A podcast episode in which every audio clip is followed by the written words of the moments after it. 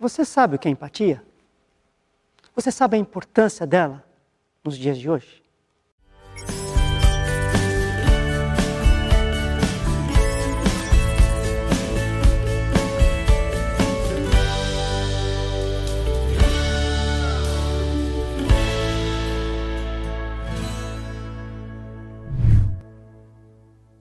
Vou contar uma história para vocês.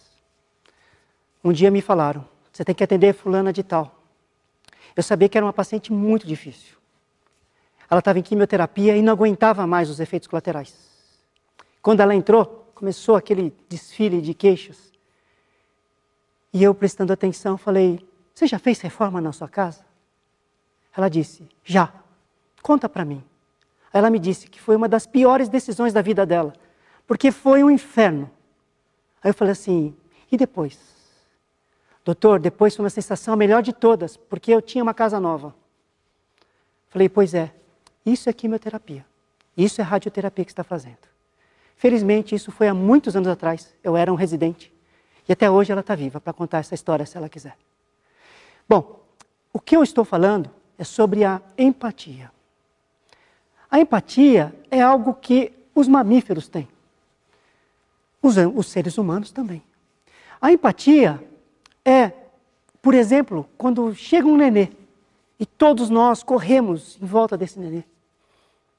Quer dizer, essa capacidade de reconhecermos que há alguém frágil e que a gente precisa acolher. Os nenês também criam empatia logo cedo, com alguns meses. Quando um nenê ouve o choro do outro, é como se o choro do outro nenê doesse nele mesmo. E ele começa a chorar. Isso vocês já viram. Mas o efeito mais bonito disso é que quando o nenê chora pela dor do outro, o próprio cérebro produz substâncias que o acalmam. Uma das substâncias é a ocitocina. Bom, o lugar onde se acontece essa, esse espelhamento, essa possibilidade de você sentir a dor do outro, é um lugar que chama-se neurônios espelhos. Fica numa ilha do cérebro chamada ínsula, por isso esse nome.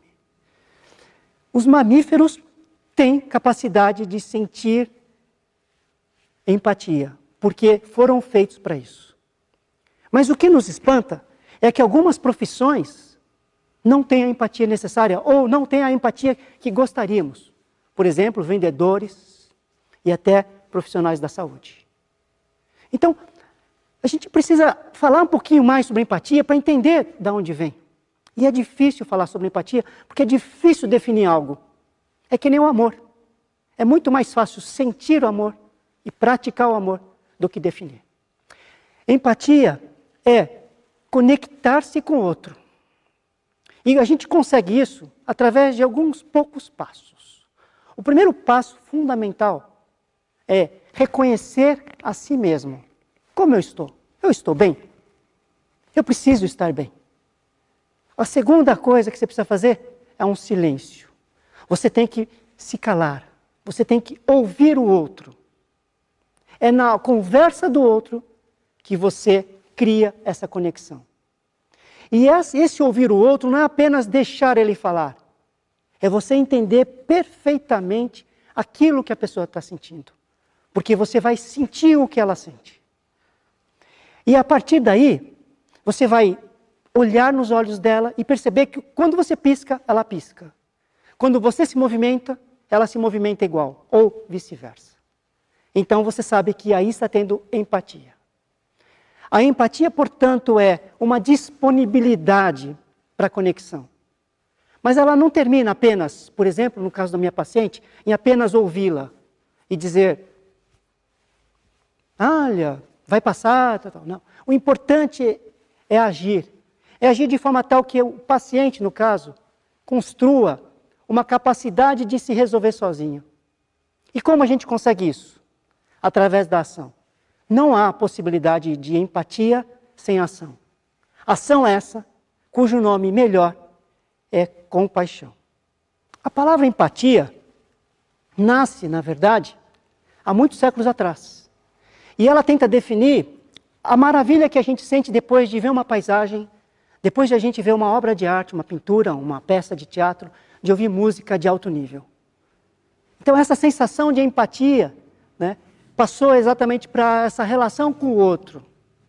Eu queria então contar uma história. Uma moça que trabalhava de empregada doméstica gostava muito de conversar com outras para saber quais eram as melhores técnicas de limpeza. Essa pessoa conversou com uma outra que disse: comece sempre limpando os lustres. Ela estranhou, mas por que os lustres? Porque os lustres geralmente são abandonados pelas pessoas, elas nunca se lembram de limpar os lustres. E detalhe: limpe além dos lustres, limpe a lâmpada, porque ninguém nunca limpa as lâmpadas. Por favor, limpe as suas lâmpadas. Limpe a sua luz interior. A sua luz interior que vai fazer brilhar você, vai fazer brilhar o mundo. Deixe a sua luz brilhar